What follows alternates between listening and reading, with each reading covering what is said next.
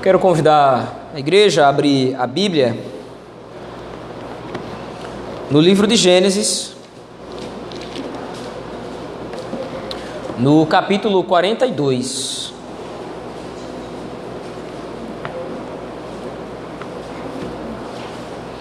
Livro de Gênesis, capítulo 42.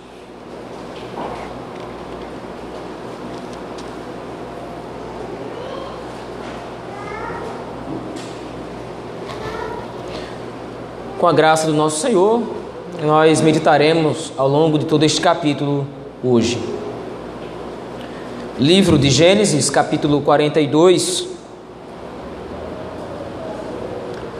Assim nos diz o texto da palavra do Senhor. Sabedor Jacó de que havia mantimento no Egito, disse a seus filhos: Por que estáis aí a olhar uns para os outros? E ajuntou: Tenho ouvido que há cereais no Egito. Descei até lá e comprai-nos deles, para que vivamos e não morramos. Então desceram dez dos irmãos de José para comprar cereal do Egito. A Benjamim, porém, irmão de José, não enviou Jacó na companhia dos irmãos, porque dizia: Para que não lhe suceda a casa algum desastre. Entre os que iam, pois, para lá, foram também os filhos de Israel, porque havia fome na terra de Canaã. José era governador daquela terra. Era ele quem vendia a todos os povos da terra. E os irmãos de José vieram e se prostraram rosto em terra perante ele. Vendo José a seus irmãos, reconheceu-os, porém não se deu a conhecer. E lhes falou asperamente e lhes perguntou: De onde vindes? Responderam: Da casa de Canaã para comprar, aliás, da terra de Canaã para comprar mantimento. José reconheceu os irmãos, porém eles não reconheceram. Então se lembrou José dos sonhos que tivera a respeito deles e lhes disse: Vós sois espiões e viestes para ver os pontos fracos da terra. Responderam-lhe: Não, senhor meu, mas vieram os teus servos para comprar mantimento. Somos todos filhos de um mesmo homem, somos homens honestos. Os teus servos não são espiões. Ele, porém, lhes respondeu: Nada disso, pelo contrário, viestes para ver os pontos fracos da terra. Eles disseram: Nós, os teus servos, somos doze irmãos, filhos de um homem na terra de Canaã. O mais novo está hoje com nosso pai, outro já não existe. Então lhes falou José: É como já vos disse, sois espiões. Nisto sereis provados. Pela vida de Faraó, daqui não saireis, sem que primeiro venha o vosso irmão mais novo. Enviai um dentre vós que traga vosso irmão.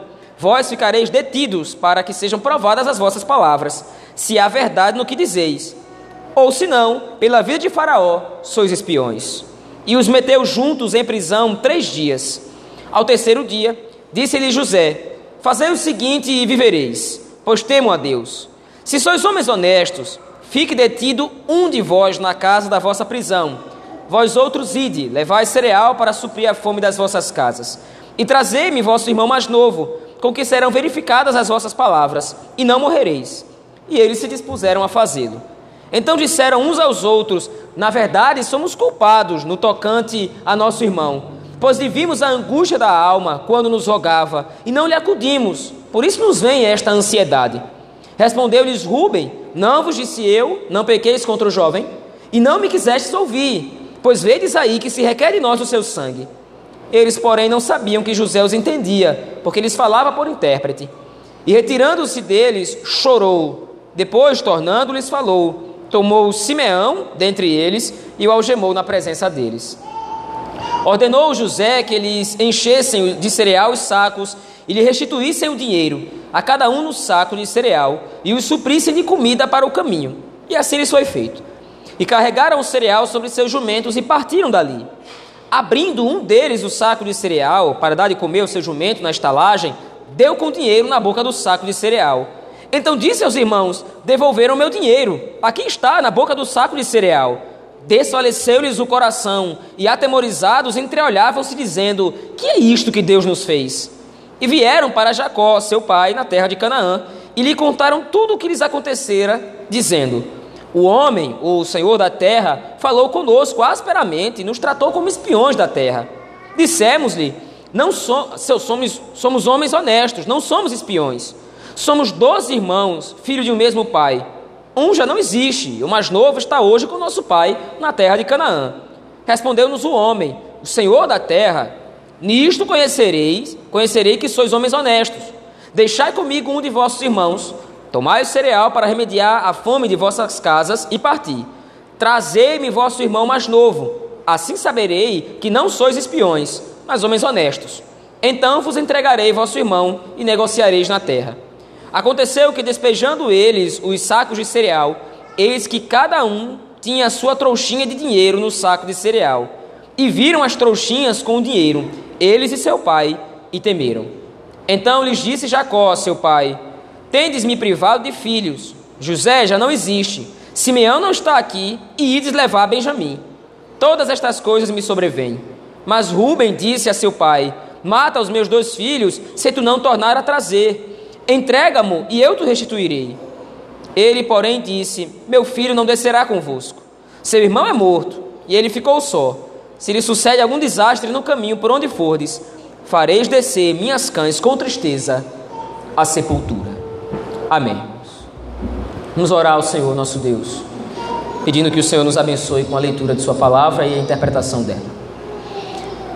Deus Todo-Poderoso, temos lido o texto sagrado e agora te pedimos que o Senhor nos seja favorável com a interpretação do mesmo. Que o Senhor aplique a Escritura ao nosso coração, Senhor. É assim que nós te pedimos, no nome de Jesus Cristo, teu Filho. Amém. Meus irmãos, no capítulo anterior, nós vimos como José foi enaltecido na terra do Egito.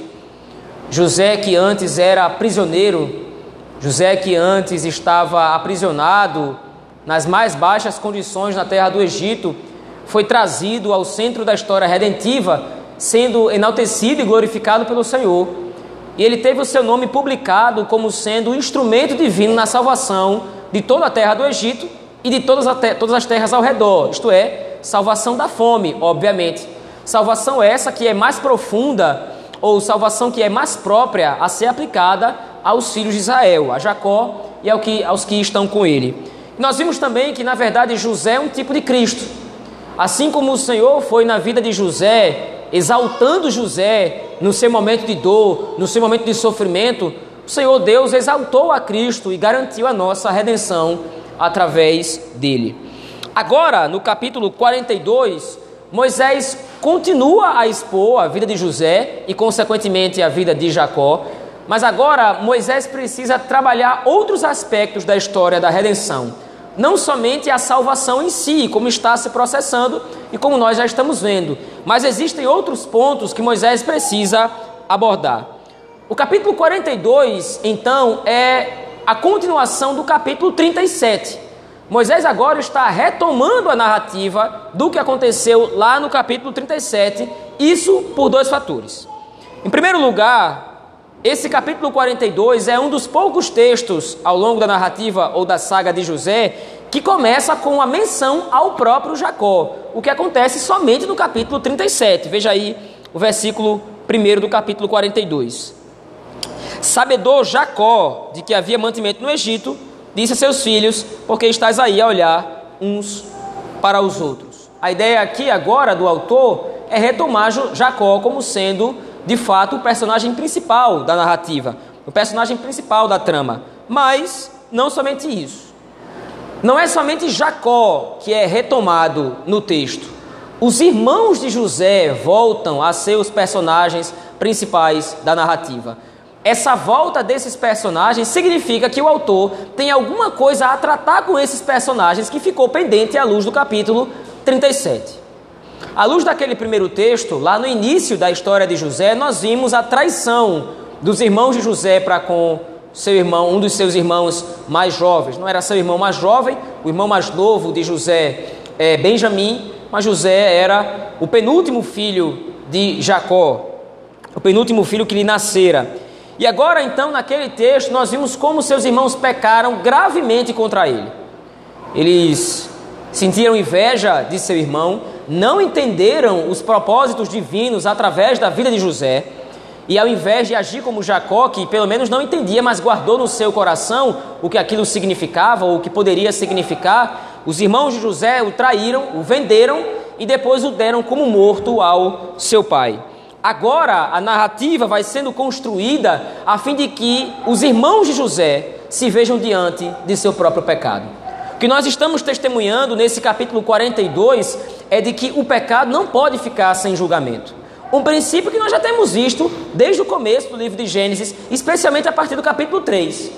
Ao longo da história da redenção, nós vamos vendo que o pecado sempre vai sendo julgado pelo Senhor. E talvez o maior caso bíblico disso é o próprio Adão. Ele peca contra Deus, mas no versículo 8 ele é convocado à presença do Senhor para que ele possa então comparecer na presença de um tribunal onde ele é julgado e sentenciado. Essa mesma temática vai aparecendo ao longo, de, ao longo de outros capítulos. No capítulo 4, no capítulo 9 do livro de Gênesis, nós vimos isso ao longo da história de Abraão e Isaac e agora, finalmente, de Jacó. A partir do versículo 2, a ordem de Jacó aos seus filhos é muito simples.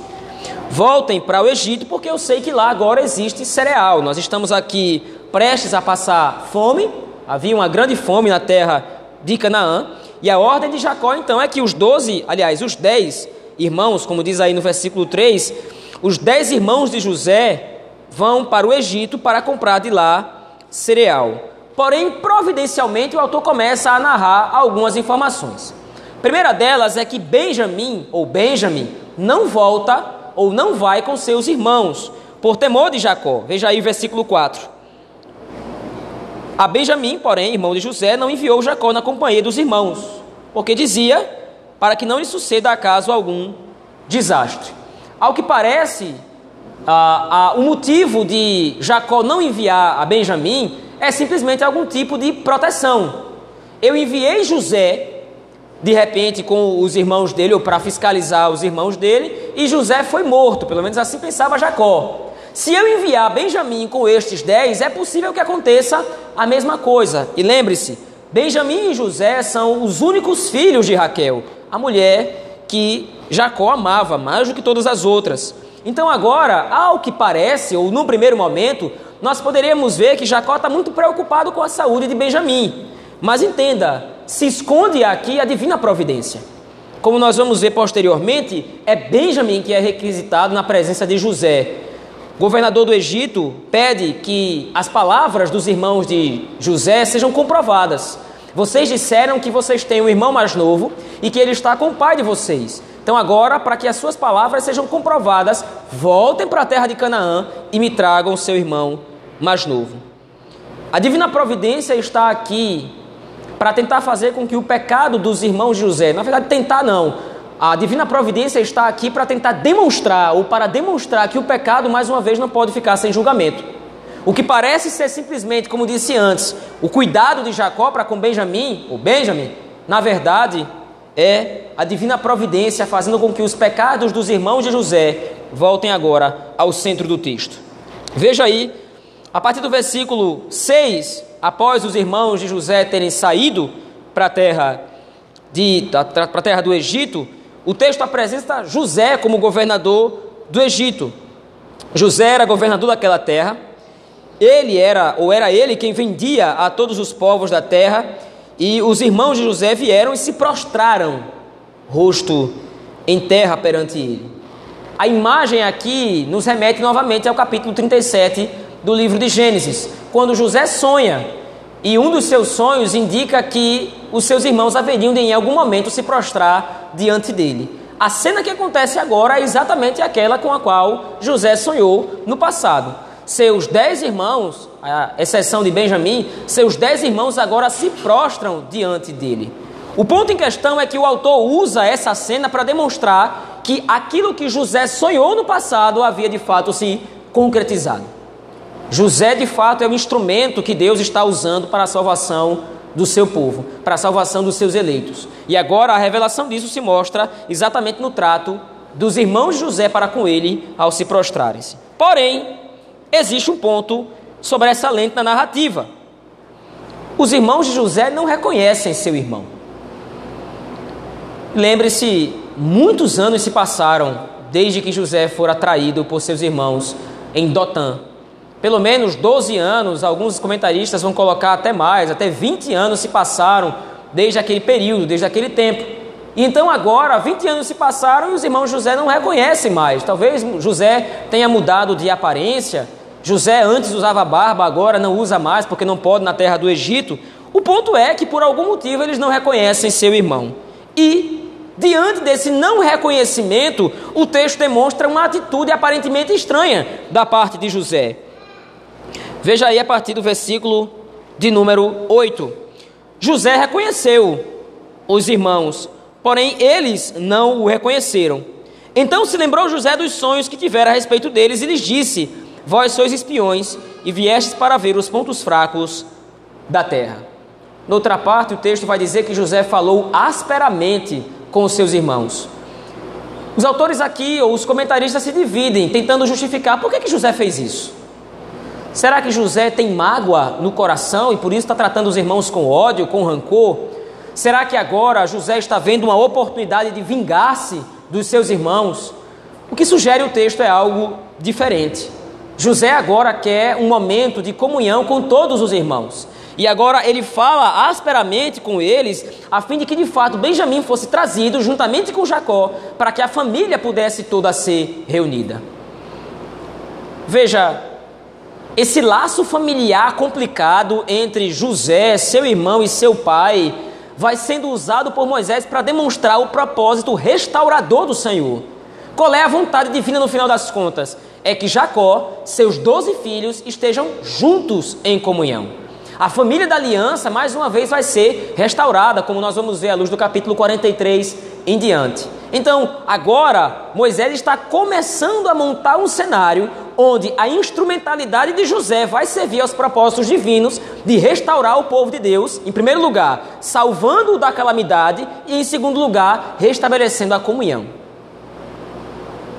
Veja, se nós fôssemos fazer uma analogia aqui, e essa é a intenção do texto de fato, há uma analogia evidente entre o que está acontecendo agora na história de Jacó e o que se processa na história da redenção. Afinal de contas, qual é o objetivo maior de Deus? Qual é o objetivo maior do Senhor? Não é estar em comunhão com o seu povo? Não é estar em comunhão com a sua igreja? E então Deus agora usa todos os meios ao seu dispor, os meios providenciais que ele determinou na eternidade para que isso seja cumprido. Em primeiro lugar, nós vimos que isso passa pelo sofrimento do Messias, através ou retratado através do sofrimento de José, e em segundo lugar, pela ascensão e glorificação do Messias, conforme nós vimos no capítulo 41.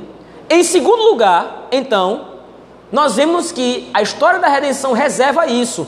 Deus envia o seu Messias, o Messias sofre, o Messias é exaltado para que o povo de Deus possa ser, através desse sacrifício, unido novamente no relacionamento eterno com Deus. Mas existe um detalhe: o pecado precisa ser tratado. Se Deus simplesmente ignora os pecados, Ele não pode ser justo. O que é pecado à luz da Escritura? É toda e qualquer falta de conformidade com a lei do Senhor. Quando nós pecamos contra Deus, nós não somente deixamos de obedecer à Sua vontade ativa, nós estamos desonrando o Seu nome, nós estamos envergonhando aquilo que o Senhor é, nós estamos tentando corromper a Sua imagem. E o senso de justiça, o atributo da justiça divina, não pode deixar com que o pecado fique impune. Então, mesmo que Deus deseje redimir o seu povo, mesmo que Deus deseja, deseje restaurar a sua comunhão com o seu povo, o pecado precisa ser tratado para que o atributo divino da justiça seja satisfeito. Veja, não é que Deus agora está num conflito interno. O que é que eu faço? Não. O ponto seguinte é: para que Deus esteja em comunhão com o seu povo, o pecado vai ter que ser tratado, o pecado vai ter que ser extinto. E é exatamente isso que Moisés passa a demonstrar agora na narrativa. A intenção de José, ao falar asperamente com seus irmãos, é para que ele consiga arranjar um modo, um meio de trazer Benjamim e de trazer Jacó à sua presença que vai acontecer em seguida. Então, a intenção de José é restaurar a comunhão. Mas os propósitos divinos vão levar, em primeiro lugar, o pecado a ser descoberto e a ser tratado, como nós vemos agora no texto. A partir então do versículo de número 10, há um diálogo entre José e seus irmãos. José acusa os irmãos de serem espiões enviados para tentar observar os pontos fracos da terra e os irmãos de José replicam isso: Nós não somos espiões, nós viemos simplesmente para comprar cereal. Mas José se mantém implacável na sua decisão, a partir do versículo 14, e então demonstra aquela prova que mencionei anteriormente. As palavras dos irmãos de José deverão ser provadas. E o meio que ele escolhe para isso é que um dos irmãos fique na terra do Egito como penhor ou como garantia da palavra, e os outros nove irmãos retornem para Jacó a fim de buscar a Benjamim. Mas existe um detalhe. A partir do versículo 21, os próprios irmãos de José começam a falar entre si, conversar entre si, e eles chegam a uma conclusão. Veja aí o versículo 21. Então disseram uns aos outros: Na verdade, somos culpados no tocante a nosso irmão, pois lhe vimos a angústia da alma quando nos rogava e não lhe acudimos. Por isso nos vem esta grande ansiedade. Respondeu-lhes Rubem: Não disse, não vos disse eu, não pequeis contra o jovem, e não me quisestes ouvir. E o comentário de Rubem é interessante. Pois vedes aí que se requer de nós o seu sangue. Há um princípio bíblico, meus irmãos, que precisa ser entendido por nós. Moisés, no livro de Números, no capítulo 32, versículo 23, ele vai exortar a tribo de Gileade e a tribo, a tribo de Efraim, que querem ficar de um lado do Jordão. Eles não querem passar o Jordão porque eles encontraram uma terra muito boa. E Moisés então agora chama aquelas duas tribos e meia tribo de Manassés para uma conversa. Vocês têm que passar, porque o Senhor determinou assim. Nós temos que conquistar toda a terra de Canaã juntos. E aí então, a tribo de Gileade, a tribo de Efraim e a tribo de Manassés diz: "Olha, nós vamos ajudar vocês a conquistar a terra, mas quando nós terminarmos, nós vamos voltar para cá." E aí Moisés diz: "Olha, vocês estão jurando. Vocês estão se comprometendo com o Senhor." Mas se vocês quebrarem o mandamento, estejam certos que o vosso pecado vos há de achar. A dinâmica bíblica do pecado é clara. Nenhum pecado passa despercebido diante dos olhos do Senhor. Veja, depois de décadas de distância do pecado ter sido feito, anos se passaram desde que os irmãos de José o venderam aos ismaelitas. Anos se passaram depois daquele pecado ter sido cometido, mas o pecado gera consequências. E o pecado não vai passar despercebido aos olhos do Senhor. Essa passagem nos mostra, nos demonstra alguns princípios antes das aplicações principais do texto. Nós já temos algumas aplicações a fazer a partir daqui. Esse é o sentimento que nós temos muitas vezes que o nosso pecado, por mais sujo que seja, nós podemos varrer o pecado para debaixo do tapete. Bom, ninguém viu, ninguém sabe, ninguém está ciente do que eu fiz. Mas veja, a justiça do Senhor vai perseguir o pecado e o pecador, até que a sentença seja executada. Nós não podemos achar que nós podemos fugir da presença de Deus para pecar e depois retornar. Os irmãos de José não estavam completamente cientes das consequências de seu pecado quando conheceram, quando cometeram lá atrás, mas agora o pecado está sendo requerido aqui. Agora, Rubem, Gade, Azé, Zebulon, todos os irmãos de José, exceto Benjamim, estão comparecendo diante do tribunal. Para que a salvação seja executada, o pecado deverá ser tratado. E muitas vezes nós pecamos contra o Senhor, nós falhamos com o nosso Deus, e a reação mais natural, ou a primeira reação que nós temos é fugir da presença de Deus, achando que de repente Deus pode ter se esquecido, talvez Deus vai deixar passar, nem foi algo assim tão gritante. Mas a lei do Senhor é implacável. E a justiça divina não tarda. Agora os irmãos de José vão ter que se deparar com o Supremo Juiz. A história é governada por Deus. E isso nos serve de conforto. Como nós vimos aqui em tantas outras passagens do próprio livro de Gênesis. Deus controla a história, Deus governa a história, nós podemos descansar e repousar debaixo da mão do Senhor, porque o Senhor vai controlar todas as coisas e vai levar em consideração, inclusive, o nosso bem-estar. Mas o fato de Deus controlar a história também é uma ameaça. Se nós falharmos com o nosso Deus, o nosso pecado deverá também demandar juízo. É claro que entenda, quando eu falo juízo, eu não estou dizendo que Deus agora vai nos punir. Porque, como disse aqui reiteradas vezes, Deus não pune mais os nossos pecados. Os nossos pecados já foram de uma vez por todas punidos em Cristo. Cristo recebeu a sentença de maldição, Cristo recebeu a sentença de condenação, Ele já pagou os nossos pecados. Ponto.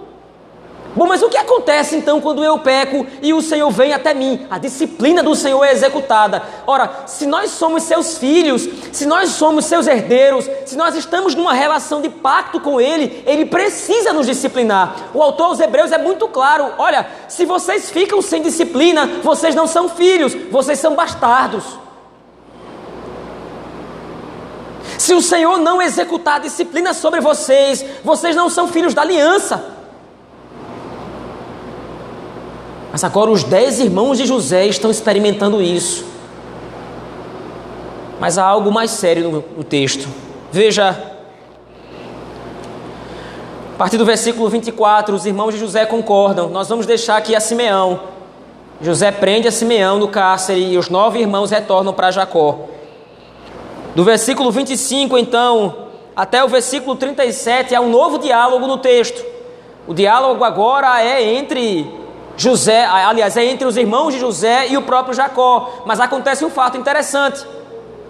Como se não bastasse a própria dificuldade em lidar com o governador do Egito, como se não bastasse a própria rispidez do governador do Egito e Simeão estar preso no Egito por causa deles, por causa daquilo que eles falaram, agora um novo fato acontece. Um dos irmãos vai abrir o seu cereal, o seu saco de cereal, e o que ele encontra? O dinheiro que ele havia pago no Egito pelo próprio cereal. Interessante porque a descrição do texto no versículo 28 diz: desfaleceu-lhes o coração. Interessante porque essa, essa, essa palavra no texto hebraico original é, significa alguém que perdeu as forças, caiu de tão, de tão fraco que estava. E a ideia então é de que não havia mais nenhuma dúvida. O Senhor nos está perseguindo agora, e é exatamente isso que um deles dizem. Veja aí, a partir do versículo 28, a parte B. Desfaleceu-lhes o coração e atemorizados entreolhavam-se, dizendo: Que é isso que Deus nos fez? Agora, novamente, o Senhor demonstra aos irmãos de José que o pecado deles estava sendo pedido contas. Mas veja, como disse, há um diálogo que vai até o versículo 37 e Rubem agora se oferece como substituto de Benjamin. Olha, se eu não, se eu não voltar a trazer, se não tornar a trazer o meu irmão, o Senhor pode matar os meus filhos. Mas parece que isso é pouco para Jacó. E no versículo 38, o texto fecha, o texto acaba com uma tensão. O texto do capítulo, no versículo 38, parece que acaba sem uma resolução em mente. Veja aí, versículo 38. Ele, porém, disse: Meu filho não descerá convosco seu irmão é morto e ele ficou só. Se lhe sucede algum desastre no caminho por onde fordes, fareis descer minhas cães com tristeza à sepultura. Uma leitura muito superficial do texto poderia dizer: bom, Jacó eu acho que está sendo um pouco exagerado aqui. Embora a situação seja séria, o que Jacó está dizendo é: se meu filho morrer, se meu filho Benjamim morrer, eu vou morrer também de tristeza, de desgosto. Mas Veja, o ponto que Moisés quer focar aqui não é simplesmente a tristeza de Jacó diante da situação, é o risco de Jacó morrer. E lembre-se, quem é Jacó? Jacó é o representante da aliança.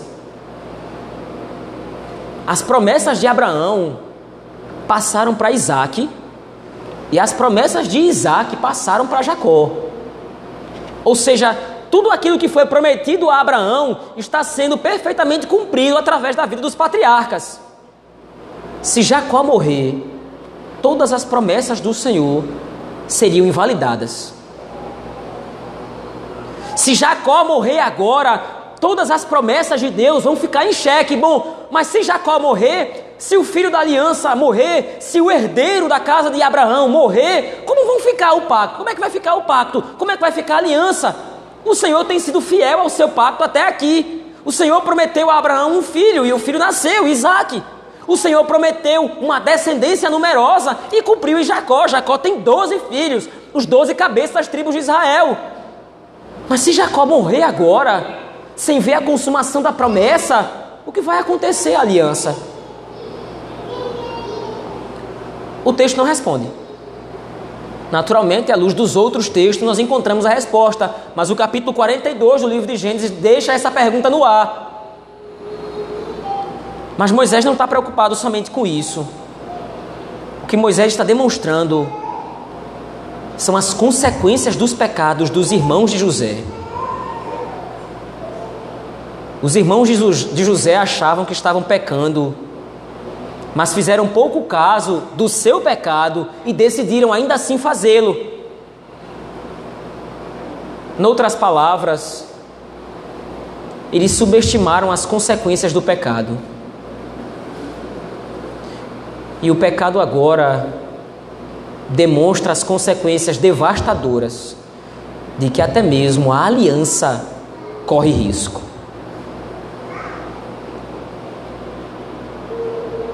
O problema com o pecado, meus irmãos, é exatamente esse. O pecado nunca apresenta para nós as consequências finais de seus atos.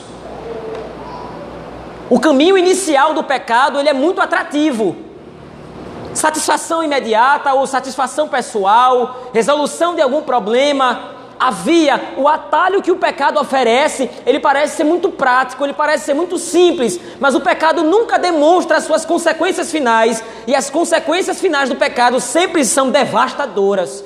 Veja, o próprio fluxo da história da redenção aqui está posto em xeque. O que, é que vai acontecer com Jacó?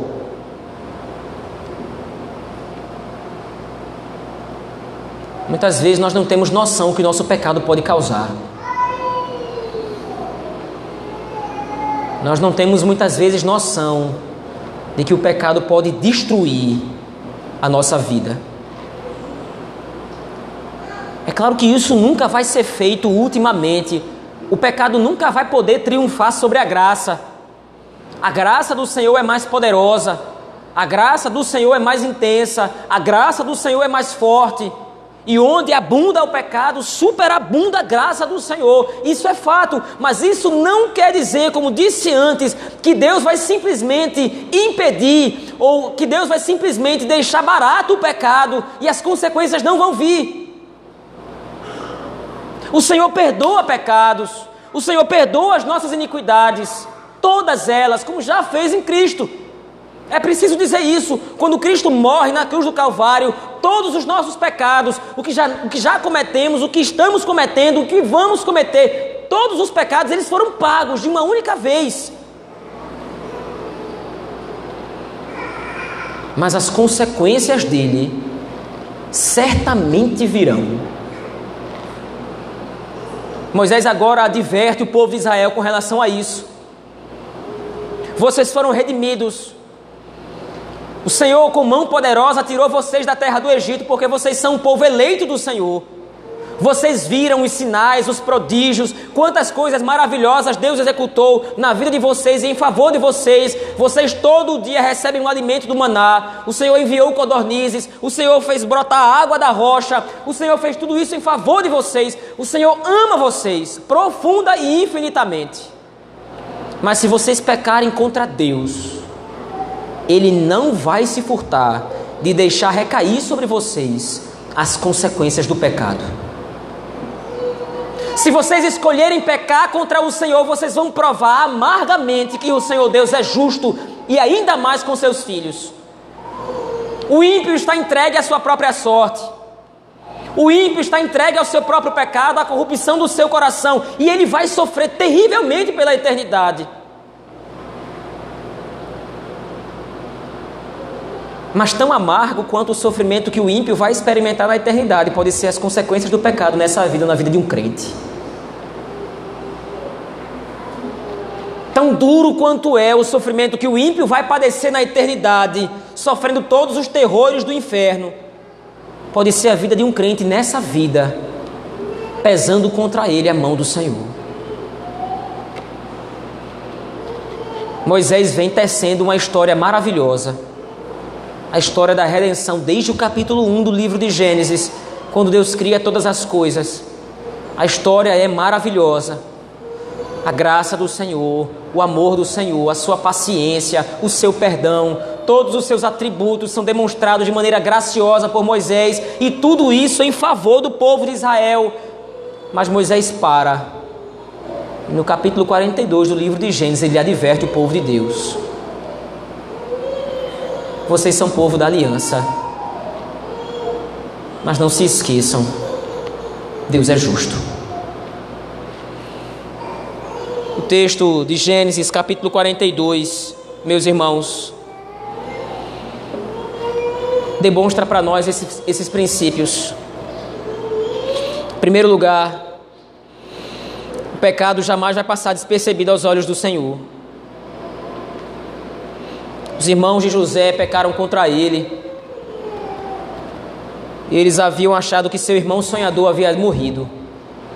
Mas agora eles se deparam com seu irmão como governador da terra do Egito. E sobre José agora está a mão do Senhor, fazendo dele o instrumento da salvação. E agora o mesmo Deus que chamou José de Dotã para ser o seu instrumento da salvação, agora está chamando os doze, os dez irmãos de José para o momento do julgamento. Em muitos momentos da nossa vida, o Senhor vai nos chamar para julgamento. Em muitos momentos, em muitas circunstâncias na nossa vida, mediante o pecado, mediante o nosso deslize, mediante a nossa iniquidade, o Senhor vai nos chamar para prestar contas. Por isso, o Senhor nos ameaça. Não ache que o Senhor é bobo. Não finja que o Senhor é cego. Não trate o Criador como idiota. Ele é justo. E a sua justiça vai pesar mesmo sobre seus filhos. Por isso, o arrependimento é uma constante. Nós não podemos achar que o arrependimento é algo que nós fazemos somente quando nós pecamos. O arrependimento não é um momento que você tira durante o dia para orar ao Senhor e constatar: Senhor, por favor, me perdoe, porque eu certamente posso ter pecado em alguma ocasião nesse dia. O arrependimento é uma constante no coração do crente, onde ele sabe que pecou contra Deus. Reconhece a sua condição pecadora, reconhece a sua condição em corrupção e clama ao Senhor por misericórdia Cristo já morreu, Cristo já declarou perdão por nós. Mas isso significa que o perdão de Cristo implica na nossa vida todos os dias um arrependimento que deve ser constantemente trabalhado. Não viver dessa forma é viver de maneira arrogante. Achar que de repente o arrependimento é algo que eu pratico uma vez ou outra no meu dia, quando eu acho que peco, é viver de maneira arrogante com o Senhor, viver de maneira soberba. E lembre-se: Deus resiste aos soberbos, mas dá graça aos humildes. Em segundo lugar, também como já disse, o pecado se oferece para nós muitas vezes como uma alternativa viável, mas lembre-se que as consequências sempre serão desastrosas. Pense duas vezes antes de pecar. É claro que isso não pode ser um princípio legalista, que o que vai evitar você pecar é simplesmente o pensamento na consequência. Se eu pecar contra Deus, talvez eu sofra. Por causa disso, não vou fazer. Isso é um pensamento muito superficial, se for tomado sozinho. Eu não vou me recusar a pecar simplesmente porque eu vou sofrer. Eu me recuso a pecar porque eu sei o que é certo e eu sei o que o Senhor requer de mim. Mas também lembre que o pecado traz duras consequências. Se você precisar de um incentivo para não pecar, use este. Se você precisar de um incentivo para que você possa rejeitar a tentação e rejeitar o pecado, use este. Se eu pecar contra o Senhor, Ele não vai demorar em fazer, pecar, fazer pesar sua mão sobre mim. Se eu pecar contra o Senhor, se eu desonrar os seus mandamentos, Ele não vai demorar em fazer pesar sobre mim a sua mão e a sua justiça. Eu sou seu filho, eu sou eleito, e isso vai ser uma condição, ou é uma condição inalterável.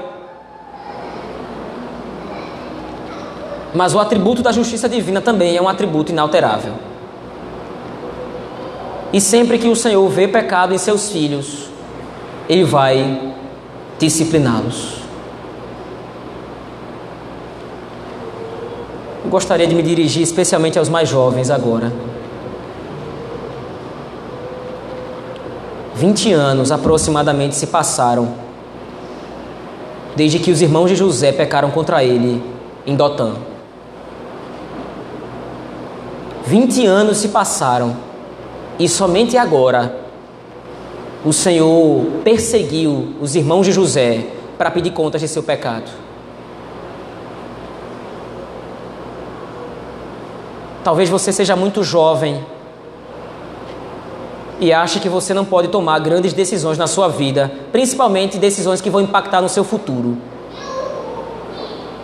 Mas se você rejeitar a lei de Deus agora, as consequências podem não vir imediatamente. Se você rejeitar obedecer a Deus agora, se você se tornar rebelde contra o Senhor agora, Talvez não seja amanhã que o pecado vai lhe encontrar. Há um ditado popular que diz que Deus não desce do céu para dar surra em ninguém. Mais cedo ou mais tarde, suas atitudes vão testemunhar a favor de você ou contra você diante de Deus.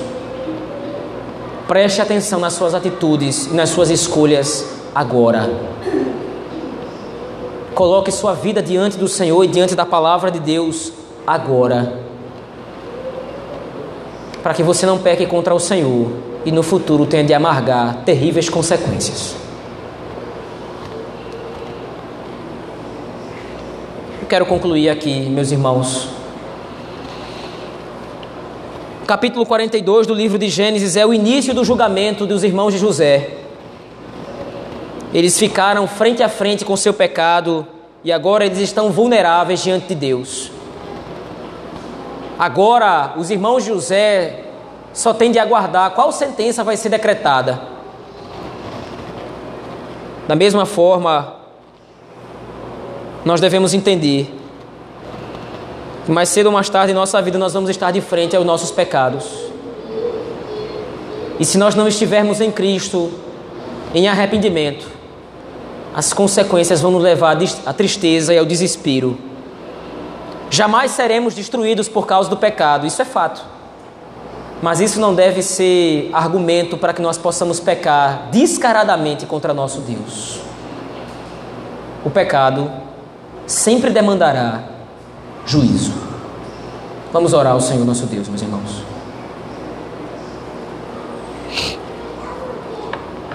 Pai bendito, A tua palavra nos mostra a tua face graciosa. A tua, a tua face nos mostra a face do perdão que o Senhor nos oferta em Cristo. O Senhor olha para nós com amor, com ternura, com graça. Mas também a tua palavra nos mostra a tua justiça, inclusive sobre teus filhos. O Senhor não nos destrói. O Senhor não nos aniquila, apesar de essa ser a sentença devida, a sentença merecida. Mas não é porque o Senhor não nos destrói que o Senhor nos deixa isento da disciplina. Perdoa, Senhor, todas as vezes que nós pecamos descaradamente contra Ti, achando que o Senhor poderia ser um juiz corrupto que se esqueceria das nossas iniquidades. nós estamos certos, Senhor, de que o nosso pecado nos pode achar. Por isso nós nos escondemos na cruz de Cristo. Por isso nós nos cobrimos com o sangue do Cordeiro, o único que pode fazer passar de sobre nós o anjo da morte. Nos ajuda a temer ao Senhor, nos ajuda a guardar os teus mandamentos, não somente por temor às consequências do pecado, mas por amor de Ti. É assim que nós oramos, no nome de Jesus Cristo, Teu Filho. Amém.